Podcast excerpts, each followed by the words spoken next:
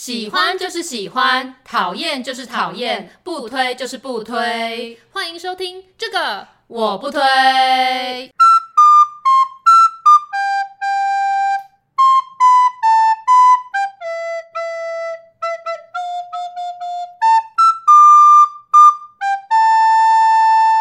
我是编辑小姐 Yuli，我是瑶瑶，欢迎大家收听最新一集的这个我不推。今天呢，我们又有一位特别来宾。对，这个来宾呢，就是在脸书上也算是蛮有影响力的一个来宾。对，没错，应该很多人都会知道他是谁。对对对。那我们究竟是为什么可以邀请到他呢？好，这个要话说从头，从我前前前男友开始说起。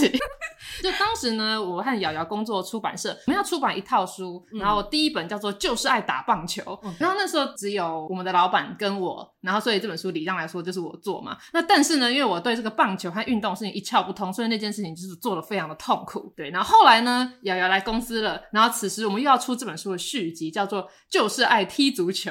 那时候幸好瑶瑶来了，我就赶快把这本书给她做，因为她就是一个运动少女。对，我就是对于运动系列都是蛮感兴趣的，所以我其实蛮扼腕，说我没有机会做到，就是在打棒球这样。真的，我想为什么不早点进来？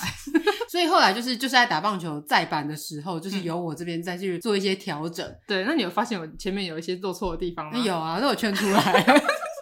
就是对于棒球赛事的描述不够精准。对对对，好，那总之呢，瑶瑶那时候要做就是来踢足球，可是瑶瑶本人是没踢过足球的。对，我的足球知识呢，就是只能从网络上 Google 来，uh huh. 然后就有点哎、欸、一知半解，又好有有点通，又好像没有很通，oh. 很怕这本书写出去之后对小朋友其实没有实质上的助力 怕怕带来错误的印象。当时看瑶瑶为了她的足球知识这样子的烦恼，正好我前前前男友他正在进行另外一本书，那这本书呢有一个推荐人。叫做左杯石明景，然后想说，哎、欸，这个人不就是知名的球评吗？足球球评。然后呢，我就去跟我前前前男友说，哎、欸，那可以介绍认识一下吗？这样，然后就认识了，然后就把他介绍给瑶瑶，就说我认识一个足球球评，如果你有需要的话，也可以引荐给你们认识。这样，对，我想说，哦，虽然就是你对于运动一窍不通，但幸好你还有可以认识，对对对，有这个人脉。对 对所以，我们今天就要欢迎我们的左杯石明景来到我们的节目上。欢迎左杯，嗨，大家好。那当时呢，就是因为我对于足球这一块是比较没有概念的嘛，所以我就是整个做完。嗯、因为他这本书呢，它是以一个漫画的形式，嗯、有一个故事情境，嗯、然后在当中会教大家一些足球技巧。然后左杯刚好那时候就是是艾尔达的足球球评，也对于台湾的一些足球推广是相当的用心用力的这样子。所以呢，在这个过程中呢，就是左杯帮了我蛮多的，并且呢，我们也办了一场。就是蛮大型的那个新书发表会，你确确定那有大型？很大型哎、欸，我们有史以来办过最大型。对，就是还有请到有日本人，有很多外国人、欸，对，没错，非常 international 的。对对对对对，所以就是现场还有做花式足球的表演。那天就是在一间书店里面做花式足球的表演。对对，他在板桥车站上面的金石堂，所以你知道人来人往哦，我觉得超多人聚集，因为那些小朋友超厉害的。那那本书卖的好吗？哎，很不错，好不好？什么意思？对，而且又有佐贝加持，你知道，没错，整个声量都起来了。但当时你不会觉得我们就是教小朋友做运动，竟然是要看书学做运动，很奇怪吗？不会啊，因为我想说，我本来就是一个读书的人啊，因为后来 请可以从读书开始。因为后来这套书还出了第三本，叫做。就是爱游泳，你要怎么带着游书去游泳呢？这好像就比较难一点。没有有那个水里的书，你知道小朋友在看。哦，对对对，那那个成本可能比较高一点。后来还有那个就是爱怕桌球。好了，我们不要帮钱东家推广书，对，推太多了。我们想说，我们还是回到正题好了。那因为我们的节目呢，通常我们的调性呢，就是想说要让大家知道各种职业上的秘辛，并且让大家知道说，哎，在职场上我们可以怎么样的去应对进退。嗯哼。所以呢，但在要聊这个之前呢，想说先跟大家做一下左贝的那个经历简介哈。对，对，左贝过去呢，就是曾经担任是交通警察嘛，跟足球球品其实算是业余，哎，业 应该叫不知道哪一个是正职，对，不知道怎么定义。因为当警察就二十五年嘛，从毕业到现在二十五年，然后当球品就十八年。哦，对，我从二零零四年开始。对，可是我如果说做足球的东西的话，像我出。呃，足球主义杂志是二零零二年，嗯、所以应该更早，所以应该也是有二十年的。对，哇，也是蛮早。但是因为其实我觉得在台湾，足球并不是一个太过盛行的一个运动。呃，台湾感觉比较盛行的是像是棒球这一类的。那为什么会想要就是去做足球的书呢？因为做足球这本书其实是有一点点意外啦，就是二零零二年刚好日韩世界杯嘛，那、嗯、台湾那个时候就。对足球就很疯狂。那又是足球元年了。哎、欸，我有想起来，因为我小学的时候，你就你刚刚说二零零二年嘛，那大概就是我小五、小六嗯的时候，那个时候我们小学竟然是有足球队的，而且那个小学足球队超多人喜欢参加，然后还有外县市的人转学过来，特别要参加我们学校的足球队。是、哦，所以的确有一度好像足球是在台湾。对，因为那时候陈水扁总统说那个是台湾的足球元年。哦，哦，哦，原来是阿扁说的。对，我不知道。所以，然后那个时候台湾就是，呃，以前台湾有一家杂志社，然后当然已经倒，就某报社的杂志，嗯，他每次世界杯都会出那个，就是像看球的那个专辑，对。但是那个专刊呢，哦，我一翻开，呃，也不要翻开，我看到封面就觉得 不 OK，对，封面就非常是不 OK。它不 OK 是因为它封面的那个放的球员，嗯，他已经离开那支球队两年了，啊，就是说，比如说。假设 A 球员他现在是兄弟的，已经已经转会到兄弟两年，但是你封面放着他穿富邦的这个球衣，对对对对，就非常不 OK。然后一翻开内页也是很多像这样的旧照片。那因为以前我在马来西亚读书，所以在那边有接受到比较多的这个足球的资讯，所以我一回来我看到我就觉得很痛苦。对，因为你知道太多了，对，就是就是就是你那每次拿到那个书，你就心里就改意，我就觉得哎，怎怎怎么这样？然后你就觉得说台湾人怎么会吸收这些资讯？太可怜我们台湾人，对，所以我就心里在想，我来做应该也不会太差。就算你没有什么编辑经验，对，但是因为就凭着对足球热爱，还是可以做比较好。对，所以我就去找了一些朋友，就是有在报社工作做过的，然后有在以前另外一家倒掉的。大什么报的？目前我们提到所有的报都都都倒了，都倒了，都倒了，都倒了。对，然后我们就想说，哎，我们自己也来做一本像世界杯的刊物，所以我们就很快就一个多月，我们就赶出了一本世界杯的专刊，然后就卖的还还可以啦，因为就当时日韩世界杯他们比较热门嘛，对，那卖的还可以，人就会犯傻，就会觉得说，哎，好像 好像做书是可以卖，对不对？好像有点什么，好像做这一行是可以的，我出版业是一个。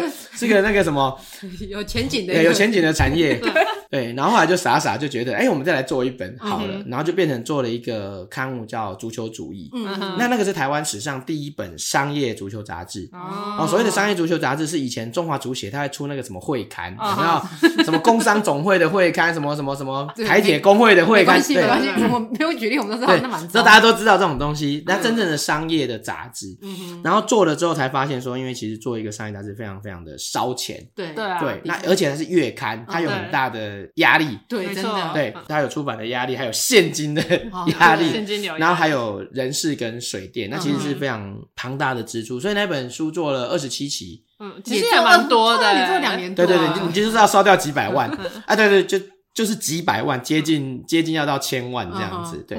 后来我就发现说这样的做法是不行的，虽然我有一个理想，就是想说我不我不希望说台湾的。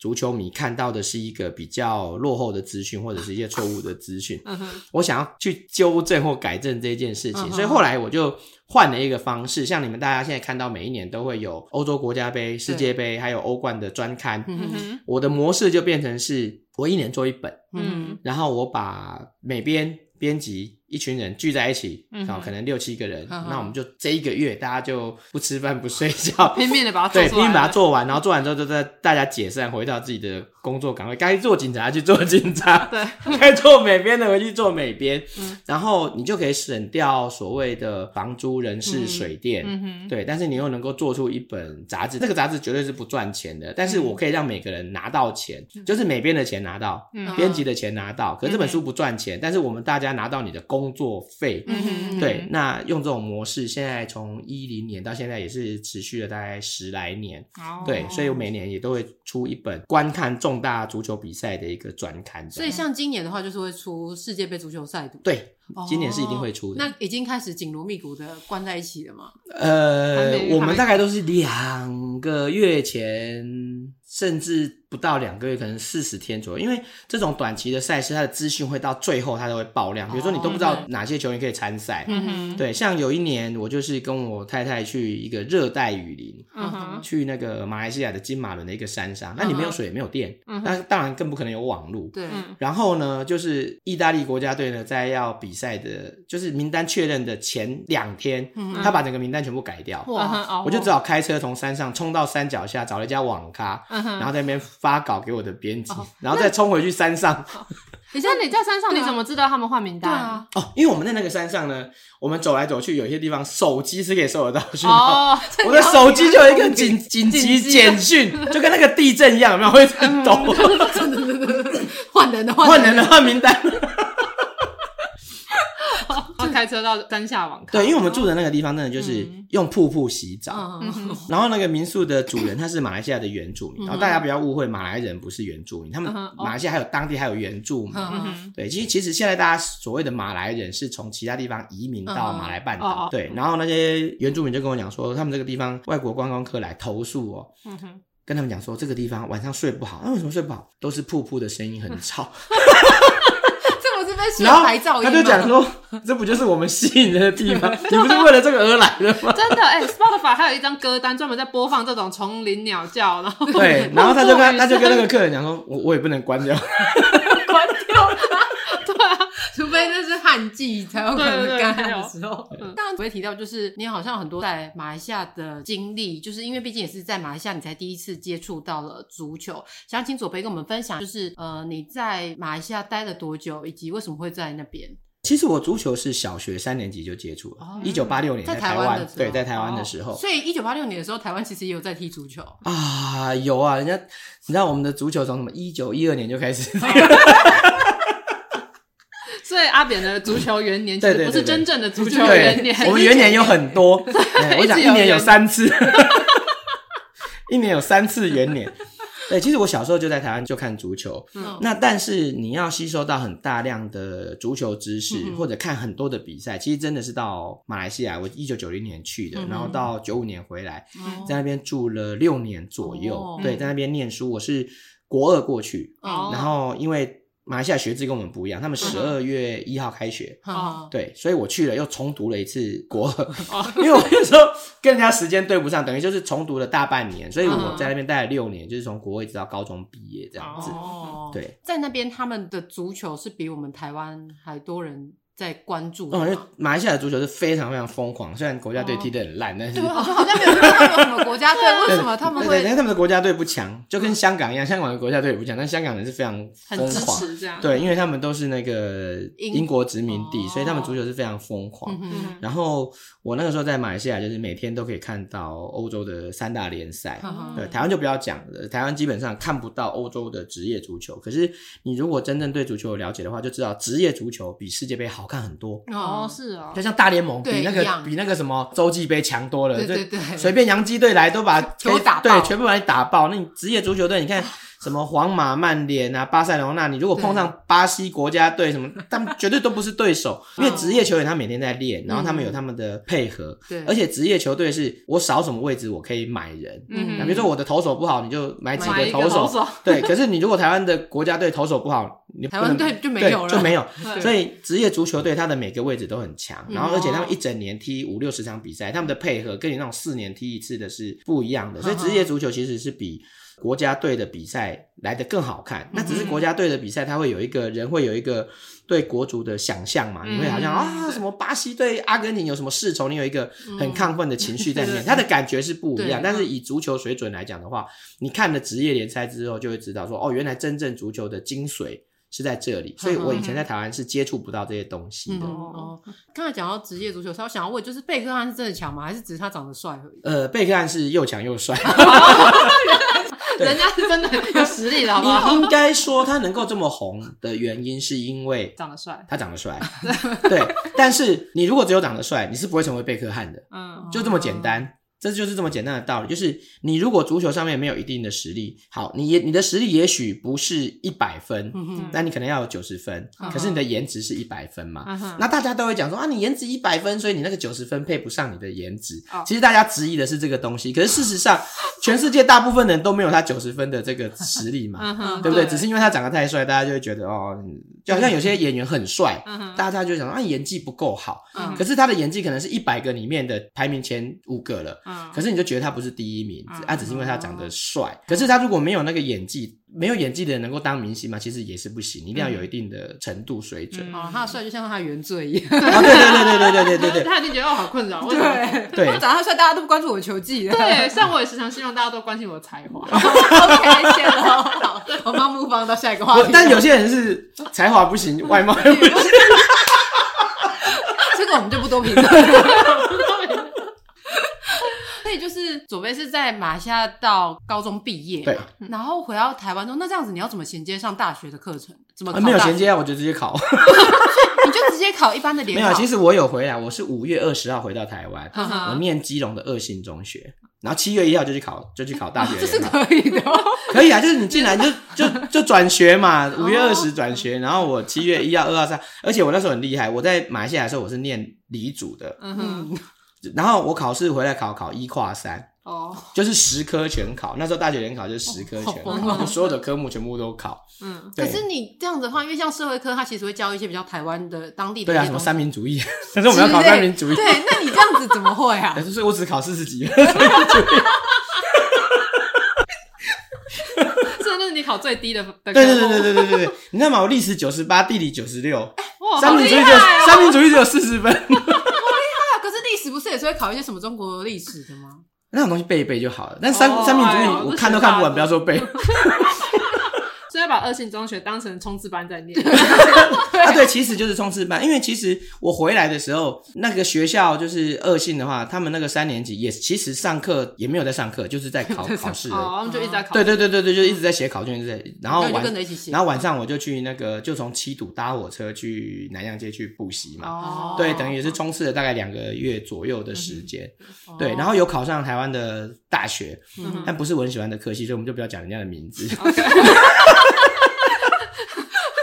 也是台湾蛮有名气的大学，但那个科系不是我很爱的科系，所以所以后来因为那个时候军校、警校他们那个是独招，所以我全部都去考。我觉得什么陆军官校什么什么，所以你对这是有兴趣的？不是，我想说反正都全考，反正回来想说等下大学考不上，你怎么又有点退路，全部考。原来我有在提点一样，这个考试我也有考了，这个我也考一下，这个我也都考过。最主要还是因为我舅舅是一个很高阶的警官，对，然后他就说那你就去考考试考考看嘛，对，然后然后就不小心就考上了。呃，不能讲不小心，还是有认真写考卷，对，然后就考上考上警专，然后念警专，其实当然第一时间不是我很喜欢的东西，嗯、但是我舅舅就跟我讲说，你就念嘛，对，因为反正你现在其他的你不喜欢，你就先念，嗯哼，那因为念警专有钱拿，哦，因为他有生活费，哦、对，军警学校是有生活费，那你如果想要明年重考还是什么，你念了两年就是不想干了就就就再说，对，对，反正你都回台湾了，啊，找个地方给你吃住不好吗？哎，舅舅很会说服人哦。不是，他可能心想说，那你要住我家吃我的不大好，你就去 学校好了，吃政府的好，用政府的。对，然后我这个人是这样，就是基本上没有没有非常不适应的，就是我还是可以可以忍受那个生活。然后等到毕业去工作的时候，我觉得呃。我不喜欢这个职业，或者说不喜欢这个行业，可是我还是蛮喜欢我的工作的。嗯、就是说，你可能不喜欢警察里面的文化，嗯、或者是官僚主义，嗯哼，好，可是你会发现，你工作上，你有的时候是可以做到一些很有意义的事情。嗯哼，比如说像我就之前我举例说，我有一次，哎，我就骑机车就经过那个宝兴街，哎，就看到路边有一个阿伯。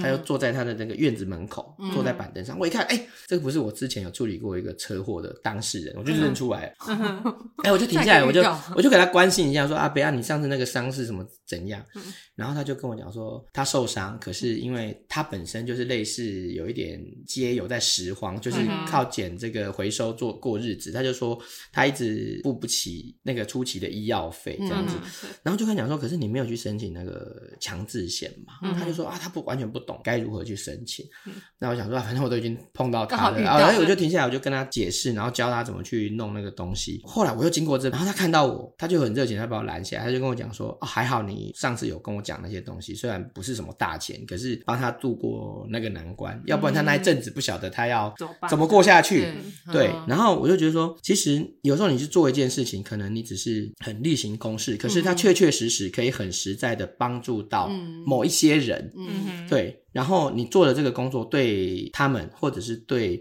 这个社会讲更伟大一点，对这个世界是有有帮助的。对，那你如果很认真去做自己的事情的话，你就达到那个目的。那即便你不喜欢那一个官场的文化，或者是制度上有一些问题，嗯、可是你每天去做完你的工作的时候，你会觉得你是有收获的。嗯，好、哦，那另外就是你在检察工作里面可以认识很多人。嗯啊、哦，虽然坏人比较多了。对呀，警察是要抓坏人。对，但是你要知道，认识坏人哦，是一般人很少能够认识到的。哦，这是他的，这是他的优点。哎，你们平常没有办法认识这么多坏人的，真的。例如什么？哦，比如说那种像我，我处理车祸最多嘛，就是那种撞到，比如说人家自死自残的，他就一副讲说，我都没钱啊，我的边哦，你搞你还乖啊，就就直接这样子跟对方的家属讲哦，对。他讲说：“我一毛钱都不会给你，我也没有钱，就反正就是各式各样的人。那也有那种，比如说自己违规撞到人，那可能恶人先告状，就一直讲人家怎么不对啊，还要跟人家要钱的。嗯嗯对，所以各种奇怪的人都有。虽然是交通警察，但是我们执勤中也会去逮捕嫌犯啊、强盗啊、通缉犯也会有。所以你们也要一起抓这种？哦，当然当然。就是说他们接到通知说有有哪个对，然后还有很衰的啊，就是路上碰到的，红灯右转一拦下来。”通缉犯偷失窃车牌还是通缉犯？哇，不行了，我要追他，好累啊！拜托，下次你不要红灯右转好吗？我想准时下班了。对，那这个时候怎么办？你要你要你要不动声色的通知吗？还是就你就要直接？对，当当然你要你要逮捕他，你要去追他。对，所以就是本来快下班就被他弄到不能下班，所以很很怒就是这样。碰到坏人很怒就是。气到哎，我不能下班，我就抓跑。对啊，就是我立刻就警告他，上手铐之后就立刻警告他：你如果被通缉，就不要随便出门；你如果要出门，你就不要红灯右转，懂吗？还对他进行坏人的教育，要如何成为坏人？他说什么？我我我我出来后会注意。笑哦，好好笑。对，就是你会认识一些其实。一般人他不会认识到的人，那或者是你会看到一些很特别的人性，嗯、对，不管是好的、坏的，嗯、哦，当然大家看不到的坏，我们可以看到很多，嗯、然后也有一些很多人生悲欢离合，嗯嗯，比如说我最讨厌的工作是什么？我最讨厌的工作就是通知家属。哦，对对，你打个电话，他说、嗯、啊，什么事啊？我万华分局什么什么啊？什么事啊？啊，你儿子是不是叫什么什么什么啊？对。唉，然后你要跟他讲，他儿子已经怎怎怎样了？对对，这个是我最讨厌的事情。对对，所以你还是会在里面学习到一些成长啊，然后应对进退，然后跟人的相处，我觉得这个是工作上可以学习到的东西。所以这个工作不是一无是处啦。对。是像警察是要怎么选择？说你要当是交通警察，还是是一般的什么警察？呃，其实，在学校里面，它有分科，哦、但那个分科是假的，下去领五百。就是你不管念行政、念刑事、念交通，他毕业的时候是统一分发，他按照你学校的分数去统一分发。而且我其实我们也可以转啊，比如说你你交通队，你可以调派出所，派出所可以调刑警，刑警可以调交通队，其实是可以转调的。所以基本上学校学的东西没有什么太大的差别，反正他也没有很认真教。呃，这个讲出来。对，基本上就是实务上的工作学习到的东西还是比较多。对啊，它其实是可以转。嗯那对我来讲，是因为我就说我不是很喜欢太大改变。那尤其是后来我当了四五年之后，开始在台北，我组了一支球队，然后有在踢球，然后我就不是很想离开原来的工作的机关，因为比较近嘛。就是你如果调啊，等下调台中，等下调高雄，你可能就会中断你的这个足球的球队啊，或者是其他的东西。所以自从我开始组球队，然后开始弄杂志之后，我就不是很想离开台北市，嗯、对，所以我就有点像随遇而安，就在那边一待，就在大安区就待了非常久，待了快十八年。哦，对，我们从来没有一个工作做这么久过。对啊，哎，我们出社会还没十八年。哎，我们今年才十八岁。那想问，就是在当交警这个过程中，有没有遇到什么比较？有趣或比较特别的案例，有趣的案例，就不知道有没有可能有有趣的事情发生？因为刚才讲起来，通常都是悲，对，好像是还是比较沉重的。对对对。哎、欸，有趣的案例，比如说像大家知道那个复兴航空在基隆河的那一次空难，哦，我知道，知道看到那个影像，对，那个在南港，嗯，对，我可是我在万华嘛，哎，那跟你有关系？对对对对对对，但是我比较资深一点，资深 学长。然后那一天就是我们看电视新闻看到说，哎。啊发生这个案件了，然后正在看新闻的时候，就是电话响了，说哎，石头学长有有南港分局的要那个分队的要找你，我说哦怎样，我就接个电话，然后就是南港分局的学弟，他问我说学长，我想问一下哈，哎，那个飞机撞到计程车，现场图要怎么画？交警要画现场的事故图，他不是画那个空难的事故图，他要画的是那个计程车的车祸事事故图。可是那个计程车跟他讲说他是被飞机撞到，所以他就问了一个很有趣的问题，问说：“ 哎，这你有办法教他吗？因为你有经验吗？”没有没有，后来发现我也没有被飞机撞过的经验。对啊，这样怎么画？对啊，好难哦，在空中。哦，对，当然你还是可以用一些，比如说行进方向啊、文字叙述什么，去把它补足。反正就是图你要画到让人家看得懂。对，倒不是说真的一定要画什么东西上去。那大概就是有有跟学弟沟通一下，说你怎么怎么画会比较适合一点。然后反正就是一个很有趣的故事。然后另外一个就是我有碰过，大家说那个豪车撞豪车，我有碰过那个宾利撞到宾利的。哇，对，很高级。对，然后而且那两个宾利撞到之后，一个是一个非常有名的一个国内的时尚教父，然后另外一部车呢，那个老板下车之后，他就先离开。那两个都先离开，为什么？宾利都是司机在开，两个都是司机。那因为另外一个那个时尚教父是我认识的，嗯哼，哎，我不认识他啦，在电视上看过，所以我知道。这样的还以为装认识，对对，还以为那另外一个，我就问他，问那个司机说，哎，恁头家还是行情袂歹，然后开宾利，哦，啊，一杯机价是，比如说在哪里买的多少钱？然后他就跟我讲说，哦，不是啦，这不是阮头家买，伊就是卖宾利的。他就是在他就是在内湖那一个卖场专门在卖宾利车的那家公司的大老板。等下司机跟我讲说，唔是啦，这伊就是在卖宾利。好酷哦！所以有时候也是碰到很有趣的人。那像警察，大家都说警察是人民的保姆嘛，那感觉是不是做的事情就是包山包海？你有没有就是处理过比较觉得不应该是警察要做，但是又很多人会打来请警察处理的？呃，这种事很多啊。对对，大家在电视上有看过那个打电话叫警察帮忙抓蟑螂的，嗯，抓蟑螂也有。对，那以前我在大安分局，因为我们要轮流去勤务中心，就是我们虽然在交通队，嗯，可是在那个勤务中心，它会有一个接通报的，是交通队去支援的，所以我们每天会派一个人去，所以我们会轮流去。那我在那个勤务中心那边就有接过帮忙抓鬼的，你们也需要会通灵？对，说家里闹鬼，对，然后派出所就回报说，因为我法力不足，所以请请他另请高明，然后介绍他去什么宫庙这样子，所以还必须要会转介转介。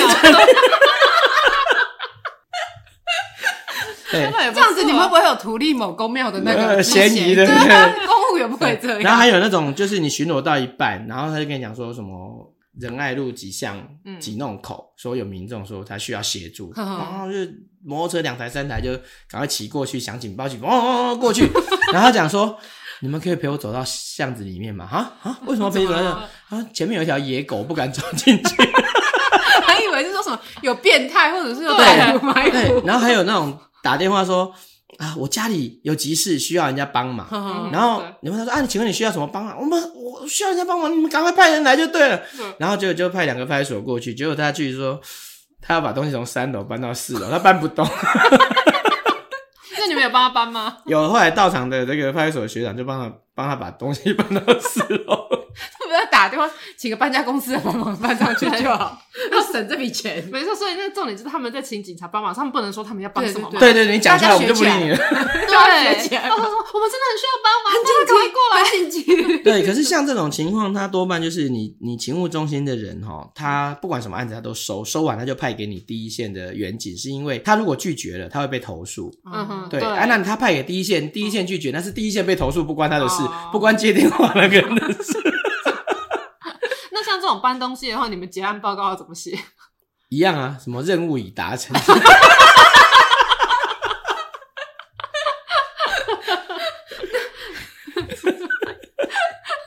任务已达成，那什么协助民众将物品呃搬至四楼，对，任务达成，通通一百分。会被长官说，哎、欸，警察的工作本来就是应该是要做那些比较大的事情，这种事情会不会说你们在那边浪费时间？你们应该要跟他说。事实上是浪费时间啊。那基本上呢，其实我觉得这个确实是有浪费时间啊。但是我们台湾的社会跟国外比较不一样，是东方的社会一直觉得说，你的政府的公权力或者是你的公务人员要帮你做到所有的事情。嗯啊，比如说你在英国，你的窃盗金额在某一个金额以下，他不受理。啊，是啊。哎、欸，被偷的钱太少，不好意思哦，我们不受理。嗯所以其实，在西方国家，那像如果说是那种呃美国，他没有什么服务这件事情，他只有犯罪，他、嗯、才他才帮你做、哦、啊，什么路边什么车子抛锚啦，嗯、什么家里谁怎样，他他不他不理你的，对，那是我们东方社会比较会这样，但是长久来讲，你还是要尽量排除这一些比较不必要的服务，因为其实你如果仔细思考，会发现说，它其实会对你警察的本业造成一定程度的影响。嗯，例如警察如果说啊，你车子没油了，我们经常看到新闻报道说啊。叫警察，就警察帮你去加油站，什么买了什么一公升的汽油来帮你加啊，感感谢警察，然后警察还被列为什么优良警察表扬。其实我就认为这个是不对的，为什么是不对？你这个远景两个人骑着巡逻的机车到现场，他跑去帮你买油，那这二十分钟、这三十分钟，如果发生其他的案件呢？那他是叫谁去？是叫别人去吗？那万一他的同仁在其他地方是有犯罪的现场，他需要支援的时候，那你的同仁说不好意思，我在加油站在买油。你如果说我。在处理另外一个案件，当然就说得通。Uh. 对，我没办法及时支援。可是如果你的理由是我帮他买油、帮他买便当、帮他买什么东西，那 帮他搬东西。对，那万一你的同事因为没有及时的支援，出了什么事情，或者是让罪犯逃跑什么，嗯、你觉得这个是划得来的吗？我觉得这是可以去思考，就是你真正的本业要做到的责任是什么？有时候你太多其他不必要的事情，uh. 就是反正让你原本该做的事情。它的可行的程度或者达成的程度是会减少。嗯，那我有个疑问，我们在新闻上很常看到，就是什么孕妇要生了，然后警察帮忙开道，然后就一直在歌功颂德这样子。其实这是这是完全不对的，因为其实警察大家都有一个错误的观念，就是说警察巡逻车跟消防车它有所谓的绝对通行权啊，就是它可以违规嘛，可以闯红灯，那是那是错的，它可以闯红灯。但是不代表他没有责任，嗯、也就是说，说我可以闯红灯，可是我闯红灯之后，如果发生了一些事故，嗯、我是要负责任的。哦、是、哦，他不是说你你可以闯就不负责任，是你可以闯，嗯、但是你要负其他的，比如说注意义务啊，或者是你要让行其他原本更有。遵行权的车辆，嗯、哼。对，比如说你闯红灯，那绿灯的车子过来，他不见得一定要避让你，你还是要看当时的情况，所以很容易会造成说你远景自己反而最后要负担刑事责任。嗯、哼。那或者是你车上的这些呃运送的，比如说伤患或者是孕妇，那如果在车上出了什么事情，嗯，那你没有救护的专长，嗯、你没办法及时帮他处理，嗯哼，那反而因此造成他的生命危害的话，那最后刑责其实会回到你远景的身上。哦，对。嗯哼，了解。那像你们警察这种工作这么繁忙，要这么多小事大事一堆，那这样会影响到你的休假吗？还有请假之类的？嗯，其实对我们来讲，因为警察他毕竟是个公务人员嘛，嗯、他其实是有一定的休假制度。你每年有多少的、嗯、呃未休，就是你们大家讲的特休啊，或者是你的事病假，其实这个在法律上都是有它的规定在。对、嗯。可是我们要知道，这个社会我们台湾人讲社会熟悉啊，那个 就是。不是说你有假你就敢请，对其实你平常你当劳工，哎、欸，你也有特休啊，一年也有二十天啊。可是很多人一整年三百六十天都不敢请，嗯、那为什么？因为你怕你的老板对你不开心，不对不高兴嘛。哦，可能给你的评价低啦，你没办法升迁等等。其实警察也是一样，你有规定说，呃，你一年有几天的未休，嗯、可是很多人怕说啊，我万一休假了，让同仁排班表不好排啊，嗯、让老板要找人找不到啊，他会对不、嗯、对我不爽啊，年底的考绩拿乙等怎么办？等等。其实倒不是说你有没有这个假，而是你敢不敢请。嗯、那你愿不愿意牺牲是一样的。那你牺牲的，你可能说我请的假比较多，嗯、那可能哎、欸，就像我刚才讲的，哎、欸，可能主管觉得你的班表不好排，然后他就对你不不高兴。然后你可能你请的假多了，别人上一个月上二十天，嗯、你只上十五天，那可能绩效就稍微差一点。嗯、那年底他就给你考绩一等，你也没话讲。嗯、可是如果说你没有很在乎这件事情，嗯、或者是说你觉得你。平常工作你都有做到你该做的事情，你心安理得。嗯、那至于人家给不给你高的评价，嗯、啊，那个只能由他嘛，嗯、对不对？嗯、但是我该有的权利，我还是会去使用它。嗯，所以基本上我的原则就是，我想请假我就请假，我想出国我就出国，我不会因为说，哎，下一个月老板好像觉得很忙，嗯，那我就是不是不要请假好了？不好意思，因为我不是老板，我不用负担他的这个心理压力。对，我不用负担他的心理压力啊！我想出国一个月，我就出国一个月，只要法律上赋予我可以请假，我就请。哦，那至于他考绩不给我甲等或者是怎样，这就是我们经常讲的，你一年有三百六十四天会很高兴，因为你按照你自己的生活步调嘛，想跟老婆出去玩就跟老婆出去玩，嗯、想跟朋友出去玩就出去玩。嗯哼，对。那可能老板针对你考绩乙等，你就那一天伤心一点点。可是如果你所有的事情哦，你跟跟小孩子的什么家庭旅游，然后你跟什么朋友的约会见面，你完全要依照你老板的安排。老板说下个礼拜六不好意思，你要来上班，那你就不能跟你朋友出去唱卡拉 OK 哦。对，那你如果一整年都要依照老板的安排，那你就是一年有三百六十四天不太爽，那只有一天比较爽，因为那天你拿到了甲等。对。所以我觉得人就是你彼此考量吧，就是你在这个取舍之间，你决定你想要哪一样东西。那对我来讲，人生的自由跟多样性是我想要生活的方式，那我就不会被我的工作给限制住。嗯，对对对，的确，因为就是想说，我之前看左边的脸书，很常看他就是去日本啊，对啊，去哪边玩，去哪里考察什么足球相关的东西啊，或者出去玩，想说，哎，颠覆我以往对于警察的印象。哎，真的，你你怎么整天都在国外？对 对，想说为什么你可以去这么久？为什么你还没回来？为什么把这边当社畜？当警察这么快乐？我也想要去考警察。这就是回到头来，就是像左贝刚才讲，就是你敢不敢请？因为这就是你自己的权益。对，其实你们大家去算一算，就算你是一般的上班族，你一年要请个什么一个月出国，其实你算一算没有问题的。但是没有人敢做这件事。对，的确。那左贝，像你在当球评，你都是用。是请假去吗？还是是？呃，就是我放假的时候哦。对，就是比如说我我今天下午七点下班，嗯、那我可能是十点去当球评，或者是今天礼拜三是我勤务的最后一天，那我休四五六，那我可能礼拜四或礼拜五去当球品这样子。对，哦、那基本上。是电视台要配合我的班表，哎、欸，不是我要配合电视台的班表。基本上他就问你说：“哎呀，你八月六号、七号有没有空？”我说：“我看一下我的班表，有，那两天我不用上班，那就 OK。那如果不行，不行，当然不行，我当然是上班，因为警察跟其他工作不太一样，是有些人还可以偷溜出去哦，不可能穿防弹衣、带着枪、开着巡逻车，然后到电视台说：‘哎，不好意思，我现在上来讲个两小时就。’”这有点困难。的确，的确，对。可是，那就是你当初是如何去接触到球评这个工作？对，这个契机是怎么？呃，因为球评这个工作，是因为最早我二零零二年办了《足球主义》杂志嘛。嗯嗯。然后那个时候，我的老搭档洪志伟他在台视当体育记者。嗯。然后二零零四年的奥运的时候，嗯，他们需要有足球的球评。嗯。然后当时呢，他就是他其实是我的笔友了。嗯。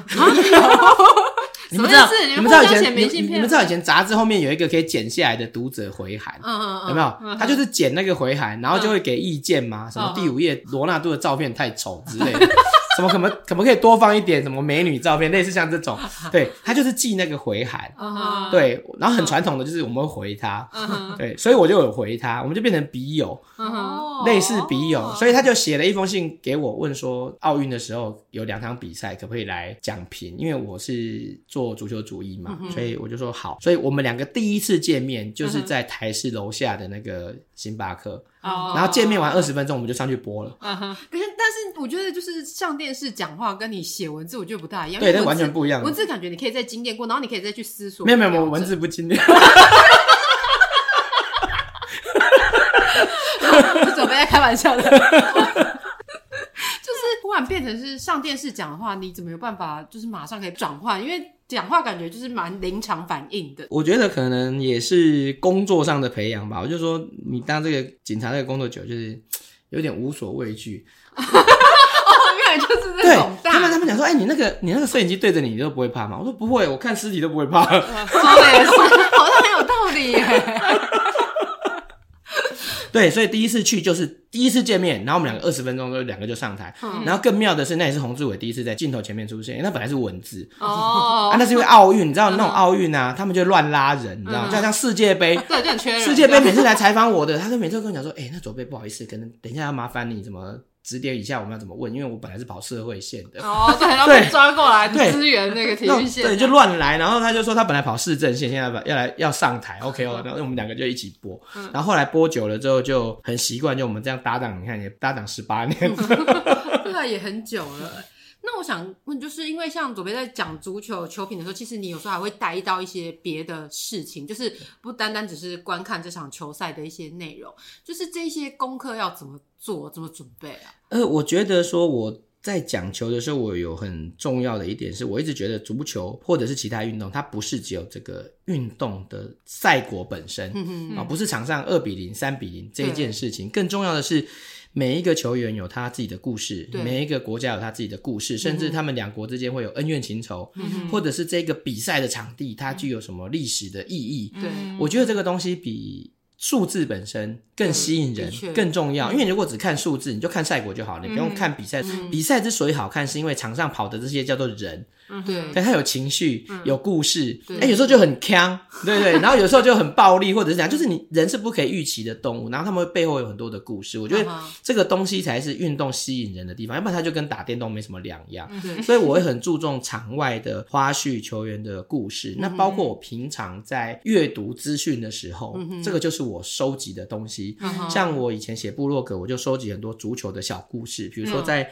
呃，秘鲁的某一个乡下发生了什么故事？在什么南非的哪一个部落里面有一个足球的小故事？这个是我想要去认识的世界，嗯、所以我也希望把它拿出来讲给大家听。嗯、那你说准备，其实播球这件事情是没有办法准备的，你要准备二十年才能够讲那二十分钟。嗯、那你赛前准备两小时、三小时，那是没有用、不够的。也就是说，你对于这个运动本身的认识，或者你对他的这个呃 sense 在哪里，你要经过很长的一段时间培养。嗯那除了培养之外，还要有自己的风格。嗯，哦，球评每个球评也有不一样的风格，有人讲战术很厉害，有人讲故事很厉害，有的人哦数据倒背如流。其实。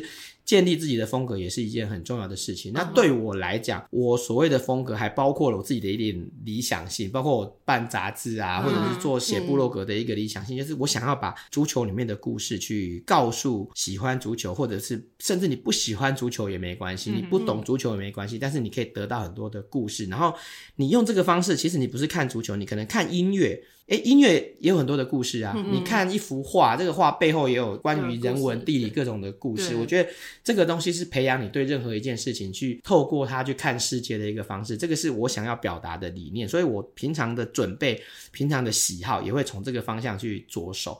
那基本上你培养自己就是培养别人。嗯嗯，对，你把自己培养成某一个类型，或者是有丰富的知识的时候，你在转播的时候，你讲出来的东西就会是你平常所学习。酝酿出来的结果，嗯嗯，的确，因为就是通常听过这些球员的一些故事啊，或者是他的这些背景，我们会觉得他对我们来说就不单单只是一个在球场上跑动的人，而是一个有立体度，并且就是他有，我们就好像更认识他，跟他关系好像就。更紧密的感觉。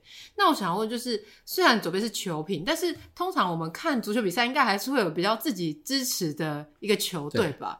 那这样子就是现场如果在播报的时候，那一场就是会有你喜欢跟他的对手，那你这样子有办法客观的一个？我发现我一定我一定是中中立、理性、客观，而且基本上哦，真正的球迷啊，就是一个始终的球迷，他是会去吐槽自己的球队的。哦，对，所以基本上反而是会对自己喜欢的球队更严苛一点，哦、就是闲货才是买货人。对，像我们去那个国外看比赛，你会经常在那个现场看到旁边很多那个老阿妈，嗯，真的七十几、八十岁的，然后三字经一直一直骂，然后讲说不要给那个十号啦，什么那么烂，你还给他，然后一看他传球，不对啊，你就是那一队的，你知道吗？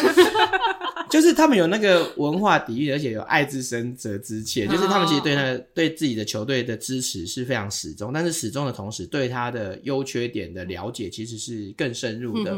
像我经常讲说，哎，那个最强的球队就是那个墨西哥，可是其实我就是墨西哥的始终球。对 对，那但是对，但是你可以看到他们里面的很强啊，射门就射偏了啊，什么什么带球就乱带，太好，这就是我喜欢的。风格，他他就是爱他们这样的。讲、嗯、到就是这么多的一些球赛，想要问，就是台湾虽然很多，好像蛮多人会看这些国外的足球比赛，那台湾自己的一个足球发展现况到底是怎么样的？因为其实感觉我都不大知道台湾的一些球队发展。因为其实台湾不是足球发展的问题，台湾是所有的运动发展都有问题。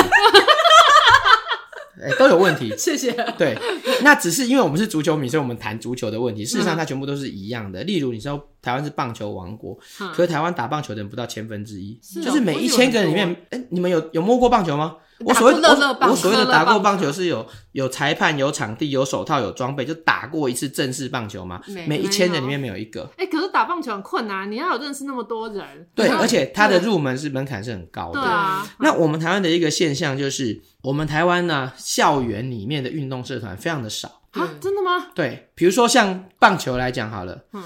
日本甲子园他们有五千三百多队。哦，嗯，然后高中足球呢，他们有四千九百多队，哇，这么多，对，那台湾还不到二十队。哦，哦，每年会上上下下，大概十五到十八队之间上上下下，然后前几年我们邀请一个日本的 S 级的教练台湾演讲，就是要讲怎么发展台湾的足球，就他来都没有讲怎么发展台湾的足球，他一直在讲说日本足球快亡了，他说我们的女足快完蛋了，我们已经快亡国了，我们高中女足。全国只剩下五百九十几队，我们都不晓得怎么办。然后我心里想说，你知道我们只有三队吗？我很想举手吐槽。我我叫你来演讲怎么救台湾的女足，你在那边讲说日本快亡国，只剩五百九十几队。所以日本的校园的社团是非常多的，他们几乎每一所学校一定会有一支足球队，一定会有一支棒球队，然后一定会有一支羽球队。可是我们台湾没有，我们台湾。可能这一所学校有羽球队，另外一所学校就只有棒球队，嗯、另外一所学校就只有足球队。为什么？因为我们台湾的校园社团并不是为了给学生玩的，嗯、是为了要领补助的。哦，我以为是因为那个万般皆下品，我有读。对，因为你成立一个社团，你拿到一定的名次，他就可以拿到补助。哦、然后每一个学校只能请固定的专任教练啊，比如说我只能请五个专任教练，嗯、然后羽球、垒球、棒球、排球。好，那篮球就不行了，因为我们已经有五个了。那另外一学另外一个学校就是可能篮球、巧固球什么，它也有五个，桌球它有五个，嗯、可是只要多了就不行。你就很多学校问，就是，哎、欸，你们学校没有足球队，对不对？啊，你要成立足球队可以，那你要砍掉篮球队。哦，对，你要成立棒球队可以，但是你要把排球队。砍掉，嗯哼。但因为我们台湾的社团不是为了给小孩子玩的，嗯哼，是为了这个学校里面他要达成他的 KPI，嗯哼，对，原来如此。所以你看，我们不可能不可能在台湾有好的运动风气，就是因为我们的小孩子根本就不运动，嗯嗯。我们运动的小孩子不念书，念书的小孩子不运动，对，真的真的。哎，没有啊，他就又运动又读书啊。但是我没有什么，不是那种到很强项、很强的那种。你不是很会踩飞轮吗？可以踩了，专业飞轮手，专业踩飞轮。对，其实这个是非常不对的观念，是。呃，其实你不管是运动啊、艺术、音乐、文化，就是你每一个人都可以多方面的拥有你的才能。嗯嗯。然后你其中有一样是你特别喜欢或特别好的，而且我说难听一点，就算没有一样特别好的，也不会怎么样。对。每个人都是这样子。你可能喜欢听交响乐，但是你不见得你一定要会拉小提琴。可是你有去接触这个东西，那对你的人生、对你的生活都有帮助。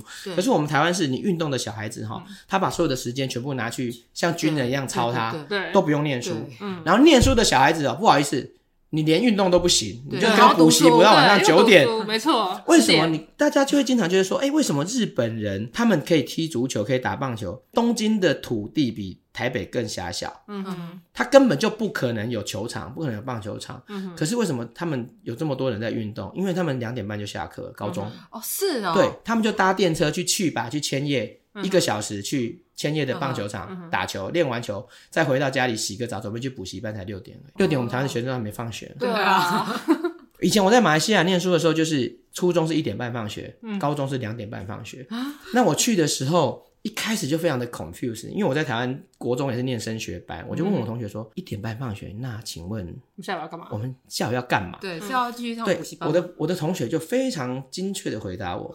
学生的工作就是要玩，哦，这跟台湾真的很不一样。等你上了大学，你就可以好好的念书了。但是我从小到大在台湾都是教我说，你好好的念书，等你上大学就可以开始玩了。对对对。但是你有没有觉得很奇怪？大学不是做学问的地方吗？对。为什么进了大学你开始玩？那为什么小孩子？你不让他玩，你知道吗？小孩子玩乐的时期就只有一次，错过就没有了。对。可是如果你二十岁没有好好念书，你二十五岁还可以好好，还可以再念书。你二十五岁没有好好念书，三十岁还可以再念。真的。但是你十岁到二十岁这段期间，你如果没有玩，你这辈子就没得玩了。真的，因为说上大学之后你可以好好玩，可是忽然不知道怎么玩呢？因为前面都在念书，后面叫你玩，你也不知道。那就玩也很无聊，就只有联谊而已嘛。我连联谊都没有。对，所以你看，就是你的那个基本的教育思想完全理念不一样的时候，你就会产生完全不一样的结果。对，所以在马来西亚念书的那段时间，我确实是玩很多，没怎么念书。我我有一年，呃，高中毕业二十五年的时候回去开同学会，然后有一个同学，他就当场趁乱告白，不是趁乱告白，他就跟我讲说，你知道吗？我在高三那一年的时候，有一天我走在街上，看着天空，我忽然想起，觉得高三是人生很重要的一年。我不能再跟石明景混在一起。他说他这句话忍了二十五年才跟我说，你真的是个随意就是那种，就是带大家一起玩，就是到最后自己成绩又考很好这样子，对，是不是那种？哎、欸，没有，我成绩真的不不是很好，哦、好，也没有很烂啊，但是不是特别好。可是你看，在那段期间，我就学习到很多东西，包括后来我回来台湾，呃，想要推足球这件事情，或者是我玩其他的东西，我就是秉持当时得到的那一个观念，就是你有什么事情是你想要学习的，是你要想要去做的，是你应该要去做的，不要被外面的那些。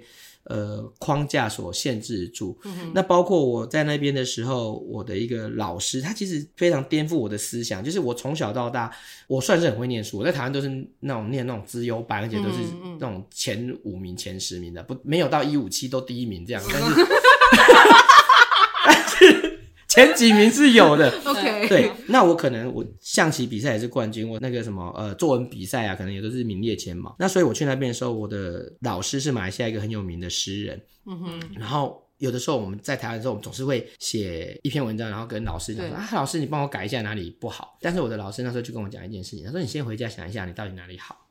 哎、欸，这是完全颠覆你的思想哦！对，对你如果自己没有觉得自己什么地方是很好的，或者是你没有觉得你这个东西是很有价值的，你为什么要去找别人问他说你哪里不好，或者我哪里错，你要帮我改？嗯嗯，对，你要先知道自己，先认识自己，你有想要什么，你喜欢什么，或者是你想告诉别人什么？嗯嗯。所以我们在台湾那个时候写作文。啊，比如说我们叫《论青春》，嗯，哦，这个题目真的很讨厌。对，那我的老师出什么题目？他叫《哦青春》。哦，这就是完全不一样的东西。然后《论微笑》，我我不晓得为什么台湾出作文题目都要论啊，我不晓得要论什么？为什么国中生要要论论论什么？对，论微笑。然后他出一个题目叫《微笑是一棵树》。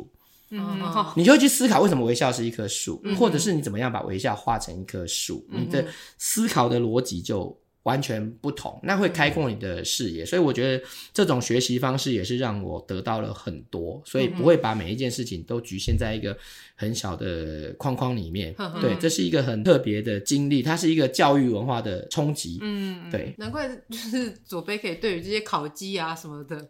都好在意，对，视若浮云，对，I don't care 这样子。其实不能讲 I don't care，而是嗯，你 care，但是你还是要去做自己要做的事情。嗯，的确，对，就好像我们讲的嘛，你不能说啊，我就不念书。啊，我就什么摆烂，我也不要工作，怎么不行？嗯，可是你有喜欢的事情的时候，嗯，你可以努力的去达成你想要做的事情。学生也是要上学嘛，可是你可以参加各种社团，你不要因为上学就不参加社团，你也不要因为想要去什么社团，你就其他事情都不做。嗯嗯，啊，家庭关系也不好，书也不念，什么都不行。其实基本上也是不行的。我觉得人生是要找一个平衡点，对，但是又能够把你想做的事情去做完，那这样的话就会很美好。嗯，那我想要问一下，就是通常公务人员理论上是不能兼差，但是也像你在当警察，同时又当球评的时候，你会不会遇到有人拿这个来刁难你呢？每天都有啊。啊，那你要怎么样去解释呢？呃，因为基本上他在法律上还是有很多不同解释的空间啊。嗯、那包括呃，从以前在大安分局直到万华分局，他有好几次的解释也不一样。嗯，那他有的分局长说可以，有的分析长说不可以啊、有的市长没意见，有的市长就比较有意见一点。对，所以基本上我觉得这个东西对于整个公务员来讲，它并不是一个很公平的条款，就是说。公务人员他不能够去兼职，但是他又可以兼职。什么叫可以兼职？他就是你只要不违反什么什么经常性啊、持续性啊，嗯、什么没有有损尊严啊，嗯、那这些东西都是很空泛的。嗯、就是什么事情叫做有损尊严？对，卖葱油饼不晓得有没有 损尊严？哎、很难吃的话就有啊，对，很难吃就丢脸。比如说我当球迷讲的很烂，可能对对，你可能就是有损公务人员尊严，对对，所以它是一个很笼统的条款，然后它都是要根据你的主管机关的长官，包括我们去法院的时候，那全序部的意见也是讲说，为什么以前说可以？嗯，对，大安分局说可以，然后万华分局一百零三年说可以，一百零七年说可以，那一百一百零八年不可以。嗯他们的解释就是说有没有影响到你的职务，然后有没有呃影响到公务人员的尊严，还是要看你的主管的机关来认定。啊。所以现在这个认定不行，不行。啊，所以你还是要依照现在的这个认定来。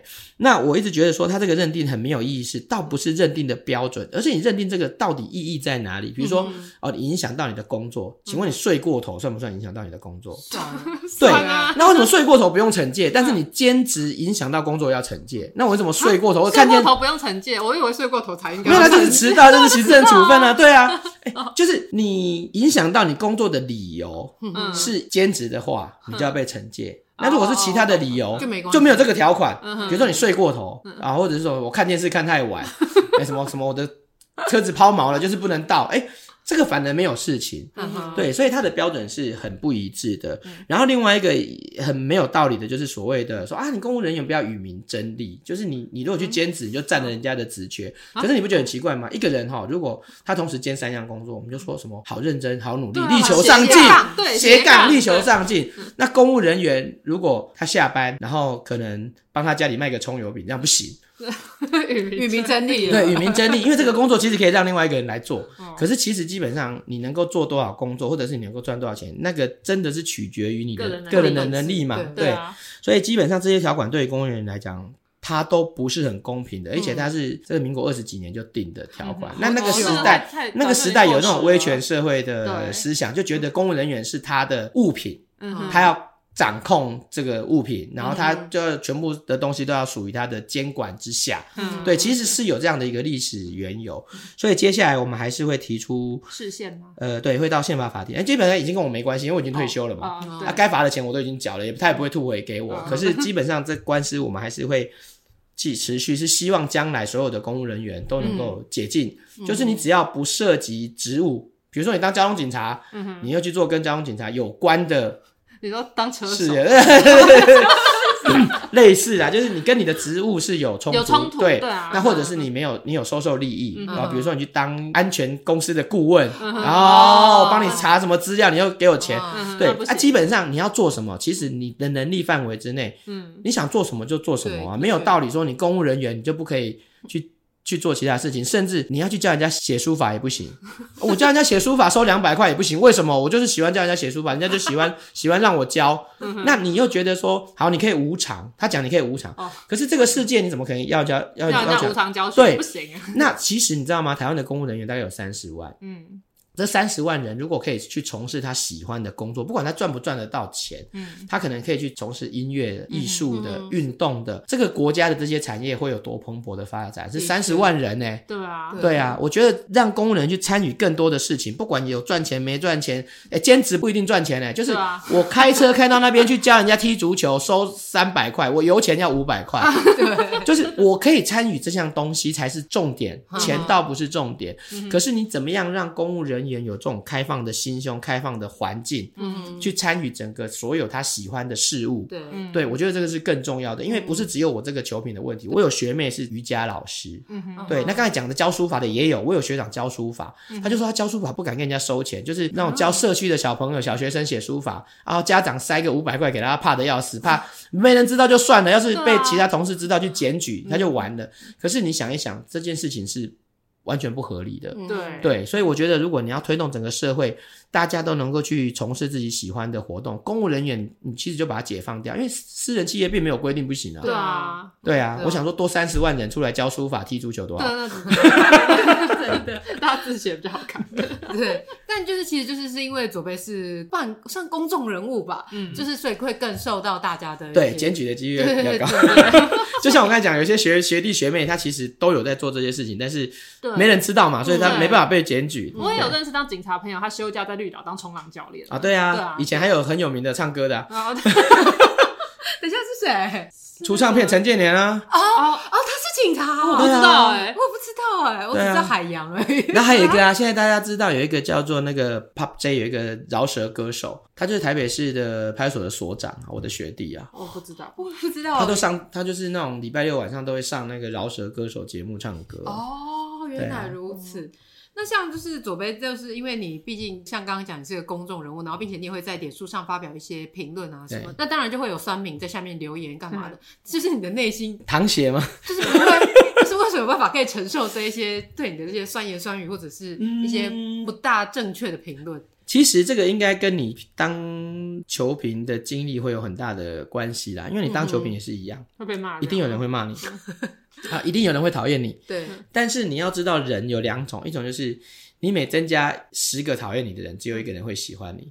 但是有一种是你增加十个喜欢你的人，就一定会有一个人讨厌你。哦，对，所以你能够清楚的知道自己是哪一种。嗯，那因为你不管再公正或者是再正确的评论，嗯，你一定会有踩到某些人的时候。对，对。可是你如果知道自己的方向，或者自己知道自己的评论是自认是正确的，那就一定会得到某一个程度的认同。嗯，那你知道你认同的人比讨厌你的人多很多，嗯哼，那你知道自己的路线是对的，甚至有的时候也不一定说你认同的人一定要多，嗯哼，而是你知道会有人认同你，而且你觉得自己的方向是对的，嗯，你就勇敢的去讲没有关系，因为讨厌你的一定会存在。其实最好笑的是，就算一句话都不讲，还是有人会讨厌你。对，这个世界就是这样子，这个世界就是这样子，对。那不如就多讲几句。对，然后之前又有人在问我说：“那你怎么知道说你所讲出来的东西，它到底是对的还是错？因为不可能每个人讲的讲的话都是对的嘛，那也不会讲的人都是错的嘛。但是我觉得，就是你要在你的成长跟学习的环境当中去学习一个属于正确的逻辑。”嗯哼，就是你的逻辑是对的，你所想到的结果或者你所评论的事实，不代表就是对的。但是你只要有一个合乎自己的价值观、合乎自己的逻辑的时候，你就可以去相信它，即便它是错的。可是如果你的逻辑是错的，你的价值观是错的，你讲出来的结果是对的，那也只是有的时候刚好。刚好而已。而你大部分的时候其实是会是错的。所以你要相信自己过去所学习的东西，所得到的价值观是什么，你对它有一个足够的认识的时候，你就可以对自己所讲的话，或者说评论出来的东西很有信心。嗯嗯。哦，即便他不见得永远是对的，即便他是会被人家批评的。嗯嗯嗯。那刚也有讲到嘛，就是今年十一月开始就会有世足赛。对。然后左贝也刚好要推出了一本新书。对 对对。那想说，就是左贝这本新书能否跟大家简介一下，就是内容想要带给我们的读者什么样的？先讲书名是什么？对。书名好长哦，足球一席之地，朝世界杯奔驰的人们与他们的国度。哇，还记得哎，那我都记不得我第一本书的书名。对啊，我只知道编辑小姐尤里的绘图日志，后面有一长串我都已经不记得，书名都不记得。对对对。因为其实我一直想要跟我刚才讲的一些东西是一样，我一直想要扭转大家的观念。嗯嗯，就是平常我如果做观战手册，或者是在看一些网络上的足球的相关的评论的时候，我们大家都会发现。嗯，不管是足球、棒球、羽球、篮球，他们很重视的一个东西都是什么？要分析比赛的赛果，对，然后要预测什么下一场比赛会几比几，对啊，这个球员去年打了几支全垒打，嗯哼，对。可是我一直认为，大家一直很忽略一件事情，就是运动的本质到底是什么？运动的本质其实并不是胜负，嗯，运动的本质的关键在于。有了这一项运动之后，它对于一个人，嗯、甚至一个国家，嗯、它的影响，嗯，到底是什么？嗯、哦，我们经常讲说啊，我们运动会改变世界，改变社会。可是，哎、嗯，对我我们是这样子讲，可是你到底改变了什么？嗯哼，对。可是如果我们可以从历史、人文、地理的方向去探讨，说，哎，当足球运动在某一个国家。它产生了什么影响？它最后呈现的哪一个风貌？而且其实更有趣的是，就以我们刚才讲的墨西哥来讲，墨西哥他们的文化就很强，对，就是他们就很奔放、很强，所以他们就反映在他们的球风上面。比如说巴西人非常的浪漫，非常的奔放。你看巴西人踢球，他就是浪漫，就是奔放。北欧人他们就是很强悍，然后很纪律。所以你看他们踢球的方式就是一样，就是。足球它影响一个国家的发展跟文化，嗯、一个国家的生活习惯跟文化也影响了他们的足球。